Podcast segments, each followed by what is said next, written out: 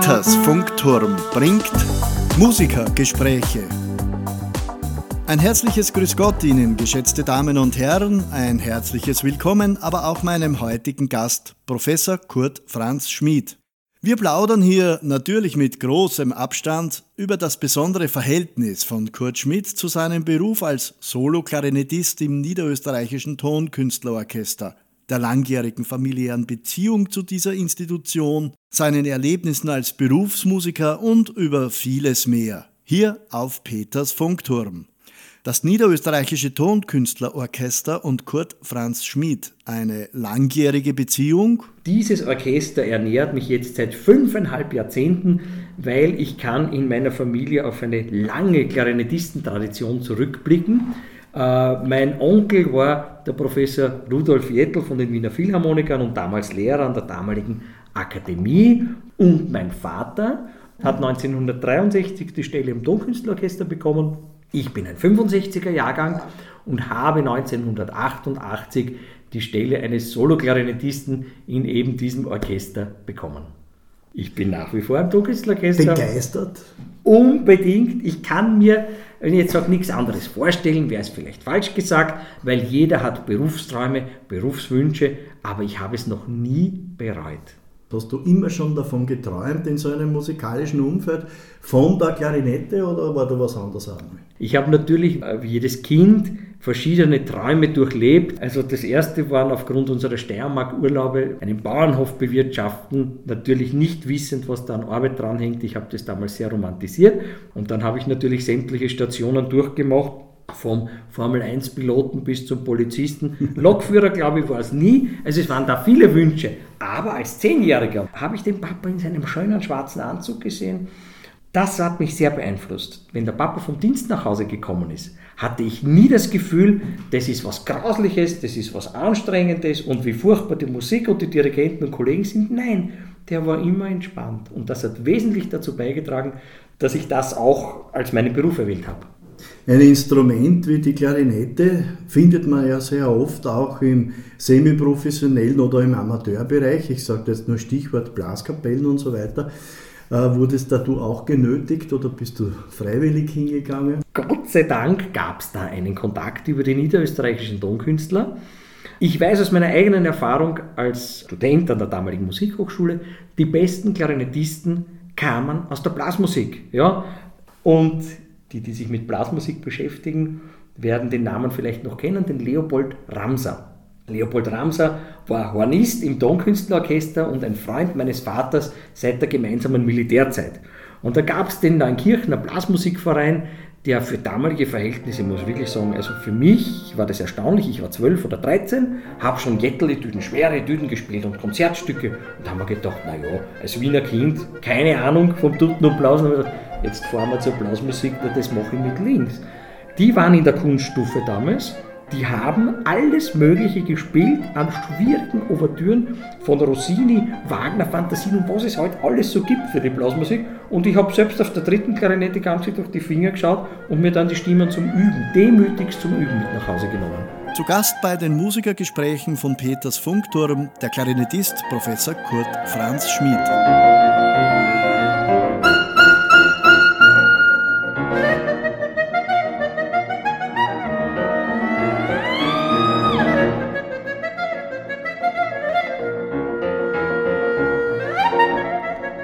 Also der erste Neuenkirchener Musikverein war auch eine Station ja, deines, deines musikalischen Lebens.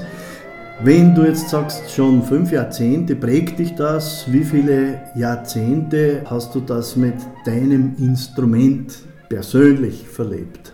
Naja, der Beginn war, habe gesehen, wie der Papa sich da mit dieser einen Notenzeile spielt. Ich musste hingegen an der Musikschule Favoriten Klavierunterricht besuchen. Ich bin heute sehr dankbar, dass ich es lernen durfte und es hat mir dann in der Harmonielehre auch viel geholfen.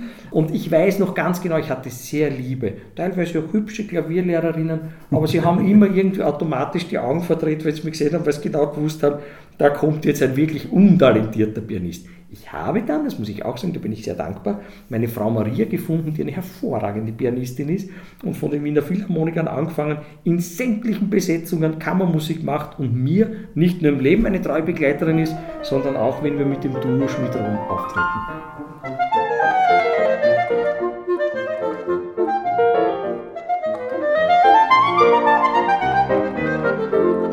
Wenn wir jetzt von Verhältnissen sprechen, ist deine Frau auf deine Klarinette ab und zu eifersüchtig oder hat sie jemals Grund dazu gehabt? Nein. Meine Klarinette ist zwar schön, schwarz und schlank, aber das ist meine Frau auch, obwohl sie eine gebürtige Wienerin ist. Es gibt keinen Grund und ich wollte als Student nie äh, eine Musikerin zur Partnerin, weil ich mir gedacht habe, okay, das ist sehr scheuklappenartig, man spricht den ganzen Tag über Musik, ihr erzählt vom Dienst, sie erzählt von der Kammermusik oder ihren Schülern oder ich von meinen Schülern.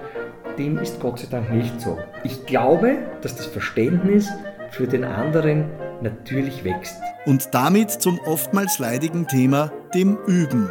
Ich muss eines gestehen, ich habe erst mit 18 sehr stark zu üben begonnen als mein damaliger Professor, der Peter Schmiedl, Soloklarinettist der Philharmoniker, dem ich sehr viel zu verdanken habe, als er gesagt hat, lieber Schmidt, jetzt fangst du mal endlich zum Üben an. Wenn du Orchesterstelle haben willst, geht es nur so. Und dann habe ich also zwischen 18 und 21 schon zwischen 5 und 7 Stunden am Tag geübt, wirklich viel geübt. Ja. Und dann hat sich aber der Erfolg gezeigt, der hat mich positiv motiviert, der Erfolg und mein Professor Peter Schmiedl, dass ich einfach vom Probespiel zu Probespiel weitergekommen bin.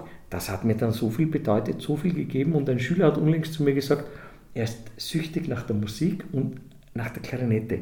Und mir geht es auch schon, es ist eine gewisse Sucht auf diesem Instrument, eine schöne Phrase zu spielen, ein schönes Legato zu spielen, einen schönen vollen Ton zu haben, wenn geht ohne Luft, nur Ton. Ab diesem Zeitpunkt habe ich eigentlich nicht mehr aufgehört zu üben, in einerseits meiner Vorbildfunktion als Lehrer, andererseits, wenn man älter wird in einem Orchester, und das sind jetzt schon 33 Jahre, ich bin bei den acht oder neun Ältesten, und es ist ja sehr befruchtend, ist ja schön, wenn Junge nachkommen. Äh, der Alte bringt vielleicht ein bisschen die Routine und, und hilft dem Jungen, und der Junge zeigt, was auf so einem Instrument eigentlich noch alles möglich ist. Also man entwickelt sich gemeinsam weiter, man profitiert voneinander. Und ich kann natürlich nicht meinen Schülern predigen, übt was, und selber tue ich nichts. Der Soloklarinettist des niederösterreichischen Tonkünstlerorchesters Professor Kurt Franz Schmidt ist heute zu Gast bei Peters Funkturm. Als Berufsmusiker gehört das Reisen zum Alltag. Trotzdem sind nicht alle Destinationen gleich aufregend. Also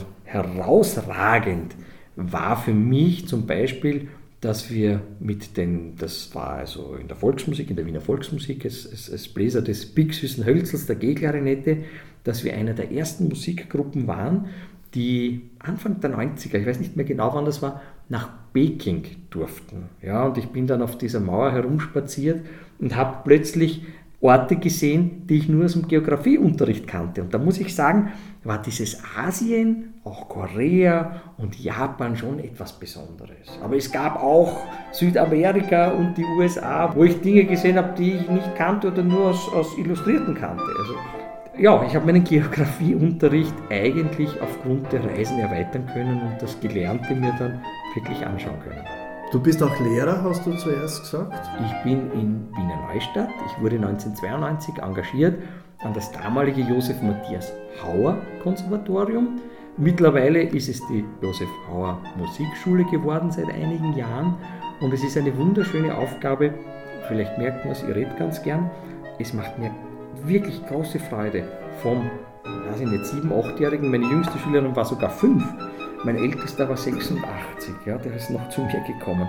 Und es macht Freude, darüber zu reden und den Leuten das beizubringen und zu sehen, wie so ein musikalisches Pflänzchen wächst und zum Blühen gebracht werden kann. Für den erfahrenen Musiklehrer bedeutet die Pubertät meist eine Sollbruchstelle im Instrumentalunterricht. Ja, da hat man natürlich dann Besseres zu tun, als irgendeine eine Klarinettenetüde äh, zu üben oder irgendein Solokonzert vorzubereiten oder einen Mozart zu spielen, während man vielleicht lieber Popmusik hört. Äh, wobei ich nach wie vor dazu sagen muss, das eine schließt das andere nicht aus. Und mein philharmonischer Onkel hat genauso am Jazzsaxophon und bei der böhmischen Blasmusik angefangen, wie ich heute noch in unserer Tonkünstlerband Tschuk aufs Aug als Schlagzeuger tätig bin oder auch manchmal Saxophon spiele. Ich sähe mich gern als Benny Goodman, weil der Benny Goodman hat was zusammengebracht, das bringen bei uns die wenigsten klassischen, äh, klassisch ausgebildeten Klarinettisten zusammen. Von Benny Goodman gibt es, wie du vielleicht weißt, wunderschöne Aufnahmen eines Mozart-Klarinettenkonzerts, eines Brahms-Quintetts. Also der hat sämtliche, oder Weber-Quintett, glaube ich, auch eingespielt. Und ich würde mich freuen, weil das liegt mir leider nicht, könnte ich nur so improvisieren, wie der Benny Goodman an Mozart spielt. Also da muss ich ehrlich sagen, ich ziehe zutiefst meinen Hut. Ich sehe mich aber in erster Linie als Musiker. Ich möchte das nicht einschränken, weil wir mit unserer Band eher in Richtung, wer das vielleicht noch kennt, Tradi Waberl, Stefan Weber äh, gehen. Also da darf es auch ein bisschen rockiger zugehen oder ein bisschen erdiger zugehen.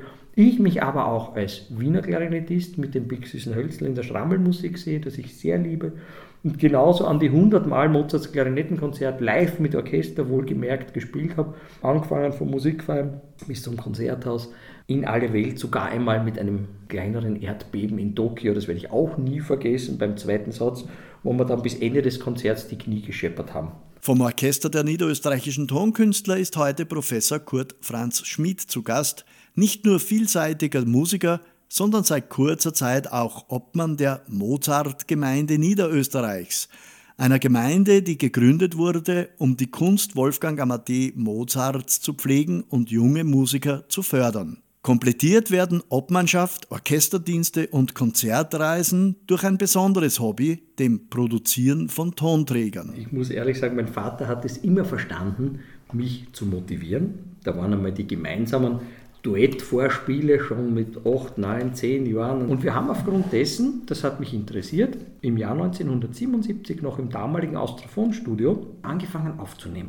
Und zwar hat mein Vater aus den Kremser Alben die Wiener Musik, also nicht nur Wiener Musik, sondern diese drei Kremser Alben, wo Polkas und Märsche und alte Stanzeln und Walzer gesammelt worden sind, hat er angefangen für zwei Klarinetten und Kontragitarre zu bearbeiten. Und das war mein Einstieg eigentlich. Und für mich hat es immer sehr viel bedeutet, in der Pause äh, mich ans Schlagzeug zu setzen, weil egal in welchem Studio A, B oder C wir aufgenommen haben, es gab ein Schlagzeugkammer. Während die anderen zum McDonalds sind, habe ich Schlagzeug gespielt in der Pause, um dann wieder alte Wiener Gstanzel aufzunehmen. Und das bringt mich natürlich über die G-Klarinette mit dem Symphonisches Schrammelquintett Wien. Da haben wir seit 20 Jahren im, im Mozartsaal einen Zyklus mit vier Konzerten im Jahr der im Schubertsaal begonnen hat, den haben wir dann gesprengt. Wir warten jetzt darauf, dass wir den Mozartsaal sprengen, um in den großen Saal zu kommen. Also die Wiener Musik, die Popmusik, dann natürlich äh, mein Herz hängt am Mozart-Klarinettenkonzert. Ich sage immer, es ist eines der schönsten Bläserkonzerte Mozarts, wenn nicht überhaupt. Ja. Jeder A-Klarinette, genau, hat den Vorteil, wir dürfen das, A, äh, das Konzert in A-Dur eigentlich in C-Dur spielen, weil es ein transponierendes Instrument ist.